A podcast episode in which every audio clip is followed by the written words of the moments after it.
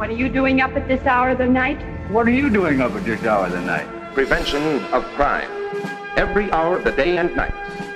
Movie. Break! Is the team that protects your property and you. Hallo nochmal bei Movie Break. Ich bin Lida Bach und ich bin hier nicht allein, sondern mit dem Regisseur und Co-Creator des Kurzfilms The Guardian, der in Berlin sogar eine Kinopremiere feiern wird. Hallo Amir Reichert. Hallo, freut mich. Dann erzähl uns doch erstmal, wie habt ihr das Projekt erschaffen? Wie kam es zu der Idee, einen solchen Kurzfilm zu machen und ihn dann auch ins Kino zu bringen? Mhm.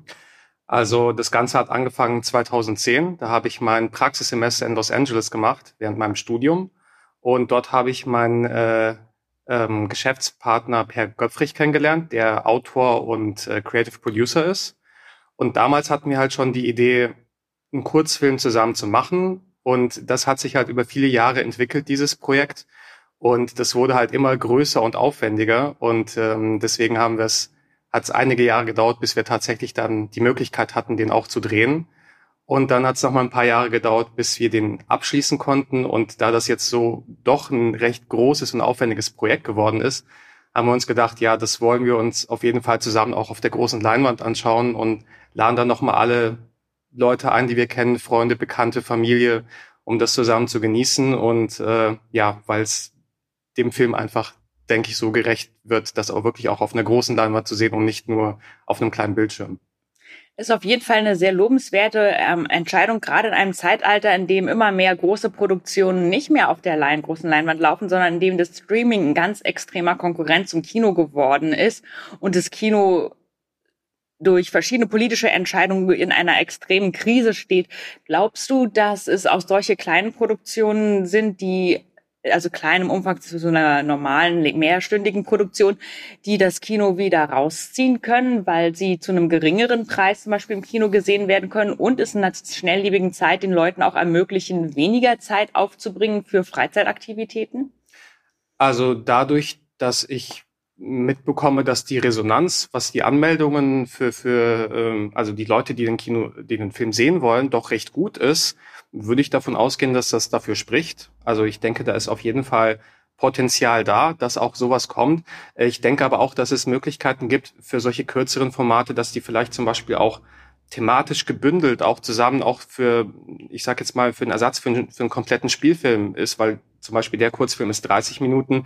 Wenn es dann noch ein, zwei andere Kurzfilme gibt, die da so zusammenpassen, dann könnte ich mir auch sowas vorstellen.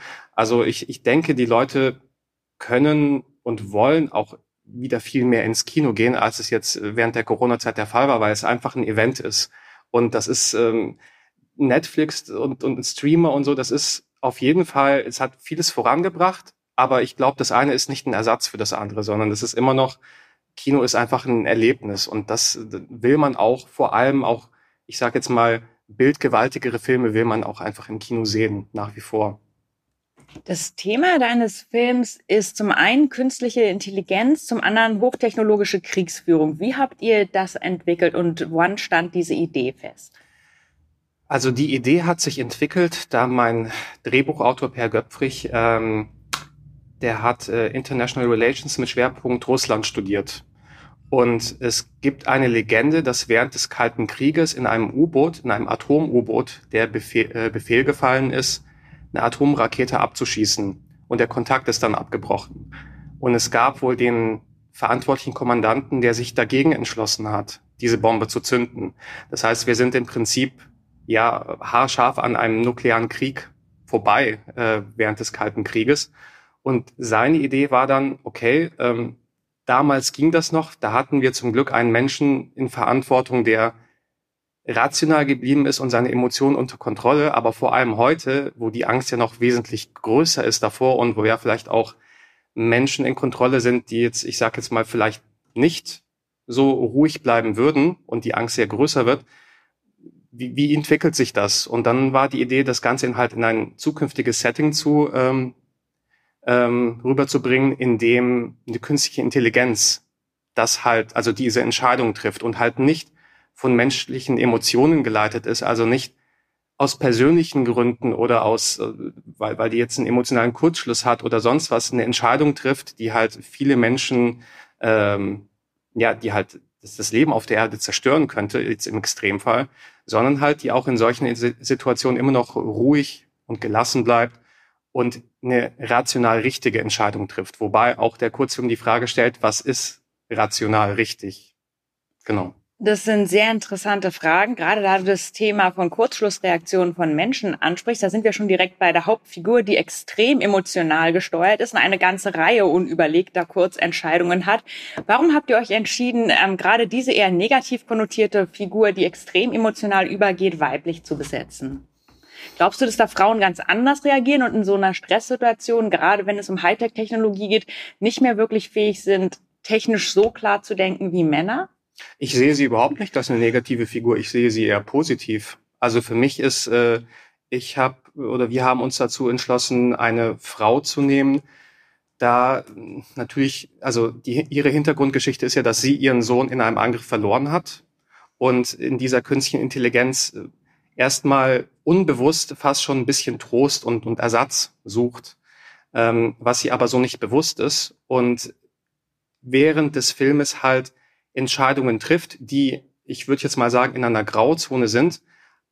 Aber für mich, also das ist halt das Ding, es ist eine Grauzone, aber für mich trifft sie die emotional trotzdem richtigen Entscheidungen. Und ich glaube, das ist, also meiner Meinung nach ist das, was, was Filme machen sollten, nicht eine klare Antwort liefern, so das ist richtig und das ist falsch, sondern gerade Filme, die zur Diskussion anregen, ist das denn richtig? Wie hätte ich mich verhalten? Wie würde ich das machen, wenn ich an ihrer Stelle wäre? Oder was spricht dafür, was spricht dagegen? Das ist, glaube ich, eher das. Und ähm, ich finde, also das hat für mich überhaupt nichts mit, äh, dass sie jetzt weiblich und deswegen falsche Entscheidungen trifft. Ich finde, sie ist eine, eine Powerfrau, die mit ihren Emotionen dabei ist, die Emotionen zu verarbeiten. Und für mich hat sie letztendlich unterm Strich ganz am Ende des Films trotzdem die, die richtige Entscheidung getroffen. Und das Ding ist ja, dass wir diesen Kurzfilm ja auch gedreht haben, um ähm, prinzipiell auf eine Serie drauf hinzuarbeiten. Also das, das könnte als ein äh, Pilot für eine Serie gelten. Und in dieser Serie würde es dann darum gehen, dass sie auch lernt zu akzeptieren, okay, ihr Sohn ist gestorben und sie muss diese künstliche Intelligenz gehen lassen. Und das ist ein Entwicklungsprozess. Das heißt, der Film ist so, der, der gibt so den Anfang von etwas. Es ist in sich abgeschlossener Kurzfilm, aber gibt trotzdem die Möglichkeit, dass dieses ganze Universum und ihre emotionale Reise noch weiter mit zu begleiten dieser ähm, Pitch-Charakter des Films, dass er der Auf ein Auftrag sein könnte für eine längere Serie, das merkt man sehr deutlich. Sind denn da schon weitere Drehbücher quasi in der Schublade oder zumindest für weitere Kurzfilmfolgen, die wir auch im Kino sehen können? Wir haben ähm, zwei, zwei Konzepte für Serien, die auf diesem Kurzfilm basierend auch schon abgegeben ähm, einmal ein Konzept für eine Serie, was genauso aufwendig wäre wie dieser Kurzfilm, was ja doch sehr aufwendig ist, also mit Raumstation im Weltall und also das, das wäre halt schon eine sehr teure, aufwendige Serie, was ich sage jetzt mal vor allem an dem Punkt, an, wir, an dem wir jetzt noch sind in, in unserer Karriere, noch eher unwahrscheinlich ist. Wir haben aber auch diese ganze, den Kern von diesem Film, nämlich diese emotionale Reise von der Erschafferin dieser künstlichen Intelligenz und ähm, dem, dem Sohn, den sie verloren hat, ähm, haben wir auch verfrachtet in ein Serienkonzept, was mehr im heutigen Hier und Jetzt spielt, was nicht im Weltraum ist, sondern wo es zwar auch um eine künstliche Intelligenz geht und charakterlich das gleiche Thema, emotional, aber nicht in diesem großen Setting. Und da sind wir, wie gesagt, jetzt gerade dabei, das zu entwickeln und äh, hoffen da, dass da in nächster Zeit was kommt. Werden denn diese weiteren Folgen auch ähm, potenziell als Kinoprojekte angesetzt werden? Denn es gab das ja alles schon mal, dass Serien regelmäßig im Kino liefen. Und ich zumindest hätte diese Zeit eigentlich gerne wieder, wenn einmal die Woche ins Kino gegangen ist und total gespannt war, wie irgendeine Fernsehserie weitergeht. Mhm. Also eine Serie, die wir heutzutage im Fernsehen sehen wollten, anstatt das Ganze so beinschmäßig, wie es manche Leute machen, sich mhm. reinzuziehen. Wäre das auch ein Wunsch von dir oder denkst du, solche Projekte sind denn doch eher so utopisch wie künstlerische, künstliche, künstliche Intelligenz, die menschenähnliche Form hat? Mm, ich glaube, dass es, ich kann mir das als beides vorstellen. Also ich kann mir sowohl vorstellen, dass das Ganze tatsächlich auch auf einem Streamingdienst zu sehen sein könnte. Ich bin prinzipiell bin ich ein Kinofan. Also ich schaue mir Sachen auch lieber im Kino an, als dass ich sie äh, online anschaue oder ich schaue sie mir zuerst im Kino an und dann noch einmal online. Aber ich muss auch zugeben, es gab auch Serien, die ich auch schon durchgebinged habe. Deswegen, ich, ich würde nicht sagen, das es hat vielleicht auch einfach auch was mit dem Gemütszustand zu tun. Ja, heute bin ich ein bisschen gemütlicher, bleibe ich doch mal zu Hause und schaue mir was an. Oder nee, heute habe ich einfach Lust rauszugehen und äh, mir eine Tüte Popcorn zu kaufen und mich ins Kino zu setzen und das zu genießen und danach noch irgendwie essen zu gehen. Das ist ja, also ich glaube, wie gesagt, dass nicht, dass das eine ein Ersatz für das andere ist, sondern dass sich das gut die Hand gibt und gut ergänzt. Und deswegen, also gerade für das Format kann ich mir wirklich beides vorstellen. Da habe ich keine Präferenz. Und da wir gerade von Präferenzen reden, jetzt haben wir viel über Kurzfilme gesprochen. Natürlich gibt es auch die Langfilme. Hast du denn da zukünftige Projekte oder Wünsche, die du realisieren möchtest? Denn oft ist ja ein Kurzfilm auch ein Schritt weiterhin zum ersten großen Langfilmprojekt. Mhm. Ja, ähm, also ähm, Per Göpfrich und ich haben ein äh, tatsächlich ein Projekt, ein Spielfilmprojekt, was auch Science Fiction ist, wo wir jetzt auch das Drehbuch dazu fertiggestellt haben was jetzt so unser Wunsch wäre, dass, dass das so der nächste Schritt wäre, das tatsächlich zu machen. Und ähm, ist, wie gesagt, auch Science Fiction, hat jetzt aber, es gibt auch eine künstliche Intelligenz, die auch mit dabei ist, aber es ist jetzt nicht von der Serie abgeleitet, sondern das ist auch nochmal eine andere Geschichte. Und äh, genau, das haben wir jetzt auch ja, über längere Zeit entwickelt und das ist jetzt auch an einem Punkt, wo wir im Prinzip sagen, das Drehbuch ist fertig und wir könnten, wenn da irgendjemand sich finden würde, könnten wir auch direkt loslegen damit. Also es braucht nur noch einen Sponsor. Genau. Ähm, möchtest du noch ein bisschen erzählen, wie ihr die Special Effects, die ja auf einem sehr hohen Niveau sind, gerade weil viele Kurzfilme eher mit minimalen Mitteln arbeiten, wie ihr die realisiert und umgesetzt habt? War das mhm. schwierig, dass man gesagt hat, wir haben gleich von Anfang an ein so großes Konzept im Kopf? Es war in der Tat schwierig, deswegen hat es ja auch nach dem Dreh nochmal vier Jahre gedauert, bis der Film fertig geworden ist, weil wir für die Special Effects im Prinzip keine Finanzierung hatten. Wir hatten für den Dreh hatten wir zwei Filmförderungen und einen Sponsor. Das hat aber auch wirklich nur so für den Dreh gereicht und im Nachhinein hatten wir diese Möglichkeit eben nicht. Ähm, aber ein guter Freund von mir, der, mit dem ich auch an meinem ersten Kurzfilm zusammengearbeitet habe, der da auch die Special Effects gemacht hat, ähm, das ist Hannes, He Hannes Heidenreich von Region 5 in Nürnberg. Und ähm, er hat eine Postproduktionsfirma und er hat diese VFX-Shots alle gesupervised. Das heißt, ähm, das ist verschieden gelaufen. Ich habe zum einen über verschiedene Internetplattformen versucht, sehr viele Artists zu rekrutieren, weil wir hatten über 350 Effektshots.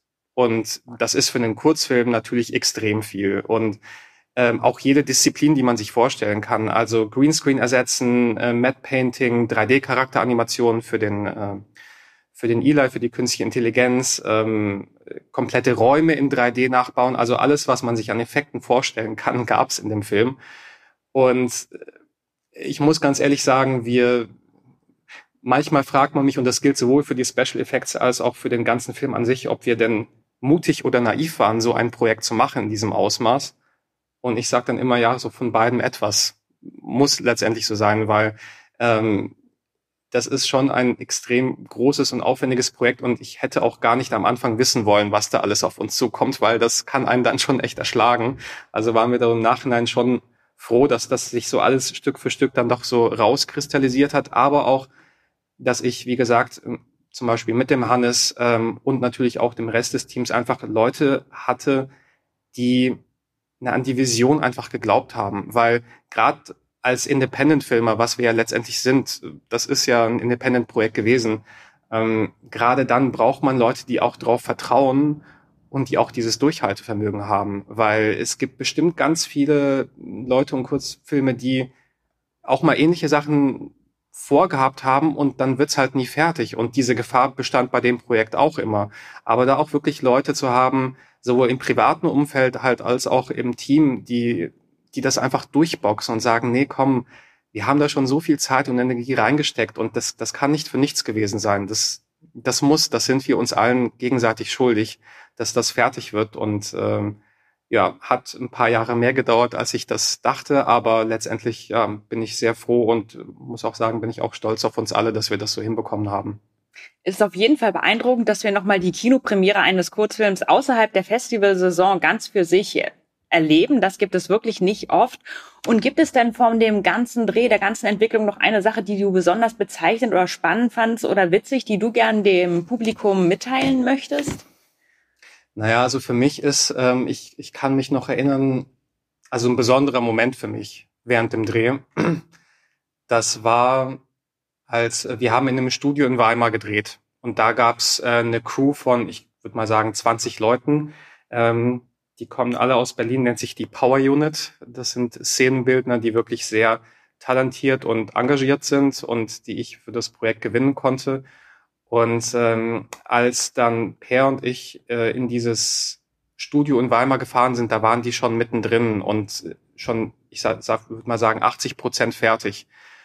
Und so dieses Gefühl, in das Studio reinzukommen und da steht ein Teil von der Raumstation und das ist im Prinzip eine materialisierte Form von den Gedanken, von, von so einer Schnapsidee, die man irgendwann mal hatte, so ja, wir könnten ja mal. Und dann äh, trittst du in dieses Set rein. Das war sowohl für mich als auch für Per extrem, es war schon emotional in dem Moment, wo wir uns sagten, krass, das, das passiert wirklich und wir sind jetzt wirklich da und äh, jetzt, äh, jetzt geht's wirklich los. Und ähm, ja, also das war, diesen Moment werde ich auf jeden Fall nicht vergessen. Das war schon sehr besonders. Wunderbar. Wenn es ähm, dann zu einer Serie oder noch weiteren Projekten kommt, dann gibt es diesen schönen Moment vielleicht noch öfter. Das war's hier von Movie Break mit mir. Ich bin Lida und vielen Dank, Amir Reichert. Dankeschön.